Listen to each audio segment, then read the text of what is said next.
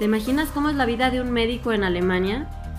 ¿Te imaginas cómo sería la vida de una mexicana que a los 27 años se mudó a Alemania a hacer su especialidad? En este podcast te platicaré precisamente sobre eso. La vida de una médica latina en Alemania. Así que te doy la bienvenida.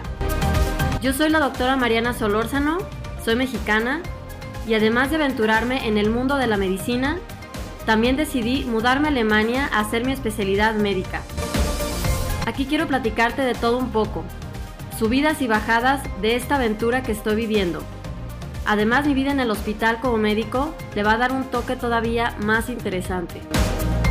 Si tienes curiosidad por Europa, por la vida en Alemania, por la vida en la sala de emergencias, si eres médico o no, este podcast es justamente para ti. Nuevamente te doy la cordial bienvenida. Comenzamos.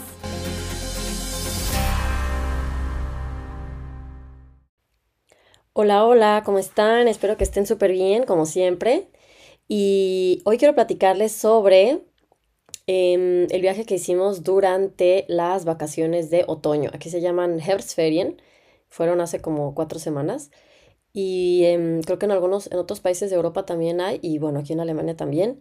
La verdad yo no las conocía, pero pues, este, porque en México no existen las vacaciones de, de otoño, pero pues bueno, aquí sí. Y, y bueno, aprovechamos este, estas vacaciones para, para ir a, a Rumania, ¿verdad? Y resulta que, que, pues bueno, queríamos más que nada, pues eran, son vacaciones eh, familiares, o sea, eran más, más que nada vacaciones familiares y como queremos llevar a nuestro perrito Bugatti, em, ahorita solo, hay, solo la aerolínea Lufthansa permite llevar mascotas y bueno, estaban muy caros los vuelos, así que pues decidimos irnos por este en coche mejor porque las otras aerolíneas de, más bajo costo son, ahí no permiten llevar mascotas súper chafa, entonces por lo tanto, bueno, em, decidimos pues mejor irnos en coche, eh, pero bueno, está más o menos como, son como 1500 kilómetros. Y mejor aprovechamos como son dos semanas, pues ir, ir conociendo, o sea, ir, ir haciendo paradas en diferentes países. Em, entonces, primero hicimos parada en, bueno, primero fuimos a, Dresden, porque ahí viven em, unos, unos em, amigos, entonces Dresden está en, en Alemania del, del, Este, entonces pues está interesante porque es eh, un poquito un poquito diferente en unas cosas. Y pues está cerca de, Praga, creo que Praga está como a cuatro horas, entonces bueno, aprovechamos para ir a visitarlos, que está como a tres horas de, de, donde vivimos, o tres horas y media, y pues bueno, estuvimos ahí una noche, los visitamos. Y pues ya el otro día, ya en, pues llegamos a Praga. Y bueno, Praga ya la habíamos visitado antes, o sea, yo ya había ido a Praga antes de haberme mudado a Alemania, ya había visitado Praga y luego ya una vez nosotros en familia también ya habíamos visitado Praga, o sea, em, ustedes ya saben que a mí me encanta viajar, entonces algo que se me hace padrísimo es precisamente poder viajar y es como, ah, bueno, vamos al fin de semana y en vez de ir a, no sé, en México, pues en fin de semana solamente iría a la playa, ¿no?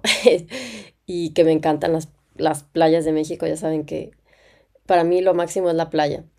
Eh, pero bueno, me encanta esta oportunidad de, en unas horas pues poder estar en otro país. Así que, pues bueno, fuimos a Praga otra vez. Mm, y pues de todas formas, siempre que, siempre que uno va a un lugar es, es algo diferente, una experiencia diferente.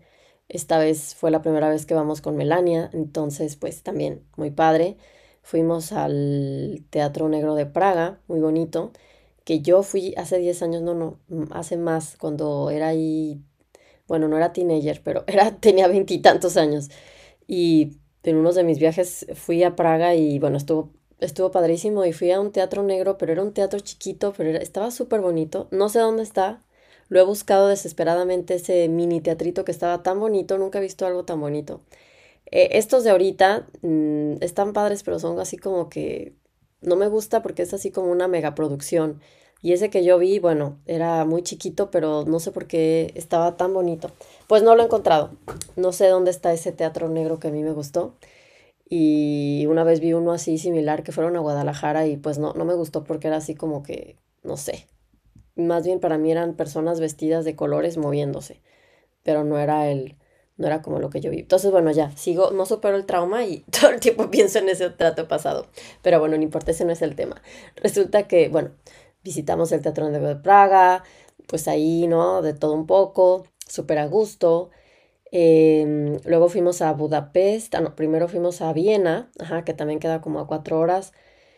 Bueno, a mí Viena me encanta, o sea, Viena es una ciudad que me encanta, yo ya he ido varias veces, ya saben, yo viví eh, eh, cuatro meses, no, tres meses, cuando, hice, cuando estaba en el, en el, cuando estaba en el, en el, ¿cómo se llama? Internado, Practices, Ya. Estuve tres meses en Praga en cardiología en un hospital súper padre que se llama AKH, Akademisches, no, Allgemeines Krankenhaus.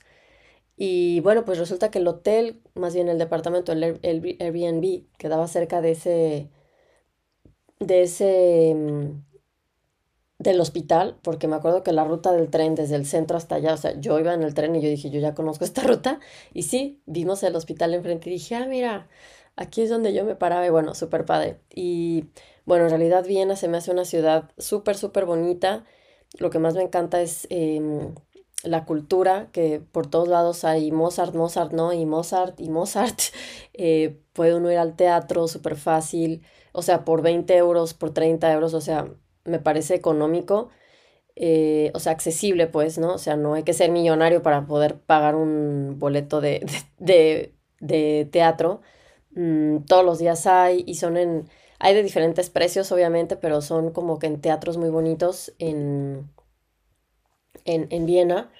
Eh, porque hay muchísimos, o sea, hay como unos, unos como salones, se puede ir hasta el, hasta el palacio de Schönbrunn, bueno, de todo. Y pues esta vez fuimos a uno relax, o sea, que no durara mucho, o sea, una hora y media, porque pues yo llevaba a Melanie y no quería que se pusiera a gritar ahí en medio, que se hartara. Pero bueno, este, casi siempre hay un poco de baile, tocan música en vivo, o sea, en vivo, no es de que, uh, música en vivo suena como, eso sonó como a la música de los grupos versátiles de las bodas. No, música en vivo es que, o sea, tocan la, orquesta en vivo, eh, pues el violín, el piano, la flauta, los instrumentos que, tocan, eh, porque pues tocan las piezas más clásicas, eh, más famosas de, pues de Mozart y de los otros autores artistas y bueno, súper padre también. Mm, en algunos hay ópera, en algunos eh, bailan, bailan ballet, piezas cortitas, así que bueno, yo ya saben que yo amo el baile, la música y bueno, el arte me encanta, entonces yo ahí estaba súper feliz y, y así es. Y luego ya fuimos a Budapest, que también Budapest, yo ya había ido a Budapest algunas veces, o sea, esta ya es como la cuarta vez que vamos pero pues siempre es diferente. Esta vez fuimos hasta un castillo hasta arriba y eh, muy a gusto y el clima, bueno, como hay como que un poco de global warming, yo creo, pues estaba todavía relativamente caliente para hacer otoño. Em, y por eso pues pudimos aprovechar, o sea, no estaba lloviendo ni nada, pero bueno, luego ya lloví en, ahí en el tiempo, que justamente como el otro día que nos fuimos ya se nubló y empezó a llover y bajó la temperatura 7 grados, así que tuvimos como quien dice suerte. Y pues sí, muy, muy bonito. Siempre, siempre como que es, una experiencia diferente cada viaje. Y pues me encanta, ya saben. Y ya después, ya después siguió, eh, pues ya, nos fuimos a Rumania, como otras cuatro horas ya para llegar a Rumania. Y bueno, listo, ahí estuvimos una semana y luego ya nos regresamos, hicimos solamente dos paradas rápidas. Em, porque pues ya de regreso ya no estábamos ya visitando tanto, era más bien dormir y regresarnos, ¿no? Fue como un viaje en dos, en dos días, siete horas cada día, pero hasta eso mm, no estuvo, estuvo bien.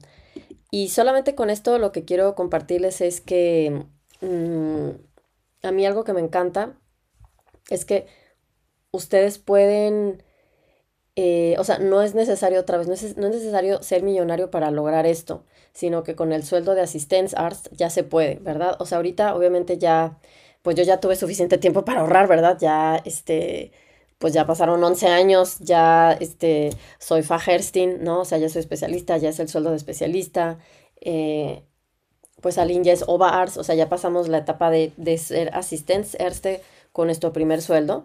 Pero bueno, desde antes nosotros ya nos gustaba mucho viajar. Obviamente administramos, hay que administrar bien el dinero, ¿verdad? No se trata de eh, despinfarrar el dinero, pero desde antes siempre, digamos que ahorrábamos para nuestras vacaciones. Y bueno, tal vez ahora nos damos el lujo de comer en lugares más ricos. Antes tal vez comprábamos más comida y la preparábamos en el, en el Airbnb, ¿no? Porque eso se puede hacer y ahorita pues tal vez ya eh, nos damos el lujo de comer en lugares más ricos, nadie tiene que disque hacer de comer, que ya saben que ni sabemos, bueno, él sí, pero yo no, a mí no me gusta. Em, y bueno, aquí mi mensaje es em, algo que me encanta compartir siempre y volvérselos a decir, es, es la, la libertad que hay en Alemania de, de, ser independiente, incluso con el sueldo de Assistenzarzt, ¿no? O sea, y bueno, si son parejas, si son dos, cada uno tiene su sueldo, es todavía más fácil. Y, y si no, cada quien independiente, claro, ¿no? Em, obviamente hay que administrar el dinero, no hay que despinfarrarlo. Yo siempre he sido muy ahorradora, ya se los he dicho. Y, y entonces, eh, como a mí me encanta viajar, hagan de cuenta que yo me siento, ¿cómo, cómo le dicen? Eh, como pez en el agua, feliz porque, feliz porque estoy viajando, feliz porque eh, otra vez me doy cuenta que no, no se necesitan demasiados recursos económicos para lograr eso, ¿sí? porque pues ya uno decide el hospedaje, puedes obviamente gastarte miles en, en un hotel ahí muy acá, pero en un Airbnb puede ser que encuentres uno por 50 eh, euros la noche o lo que sea. Bueno, aquí nosotros somos cuatro ya, entonces necesitamos ya una con más espacio, pero me imagino si alguien fuera solo o dos, pues ya está más relax todo, ¿no? Y, y eso es lo que quería transmitirles, que que, se den cuenta que una, una de las cosas que más me gustan de Alemania es precisamente eso, poder tener la posibilidad de hacer esos viajes, que bueno, en primer lugar está cerquita, pues nos podemos ir en coche, eh, obviamente es más barato, a veces depende, ¿no? Depende de la gasolina, depende de su coche, llegar en coche a veces que en, que en avión, bueno, como nosotros somos cuatro, cuatro por algún vuelo sí, sí pues ya está más caro, igual y, y ya saben que también hay aerolíneas baratas, que puede ser que un vuelo lo encuentren por 30 dólares, de 30 euros para, para una persona, entonces eso está súper bien. Eh, pero bueno, ya saben, queremos llevar al perro, entonces por eso lo hicimos así. Ya no, no nos queremos ir por la económica. Y bueno, eso es algo que me encanta y solamente quería compartírselos para que, mm, para que les sirva de ánimo. Si ustedes están pensando en voy a Alemania, no voy a Alemania, bueno, ojalá que les sirva para, para ¿cómo se dice?, tomar su decisión y si están en su proceso ya de eh, aprender el idioma, ya estar en Alemania, están aprendiendo el, idioma, están esperando la cita de la Fachsprachprüfung, lo que sea, pues que les sirva de motivación y que aunque tal vez ahorita ese momento de espera parece como interminable, bueno, llega ese día, tarde o temprano, y, y llega el día en que ya por fin eh, empieza uno ya a tener sus ingresos y pues ya está excelente, ¿no? Así que eso es lo que quería contarles hoy, un poquito sobre las Herbstferien y que sepan que es algo que me encanta, poder viajar sin tener que gastar mucho dinero y están aquí cerca los países, bueno, así que eso es algo que me encanta. Entonces, pues les mando, como siempre, muchísimos saludos, que estén súper bien y nos vemos a la próxima. Bye.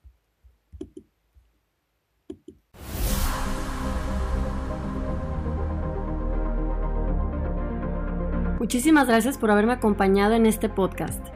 Si quieres conocer más sobre los requisitos y trámites para ejercer en Alemania, entra a mi nueva página cursodealemanparamédicos.com. Ahí también encontrarás todos los detalles sobre mis cursos online de alemán para médicos. También sígueme en Instagram, Facebook y YouTube como Alemán con Mariana Solórzano. Además entra a mi grupo de Facebook llamado Médicos Latinos Aprendiendo Alemán Médico. Te deseo lo mejor de lo mejor y que estés súper bien. Hasta el próximo episodio.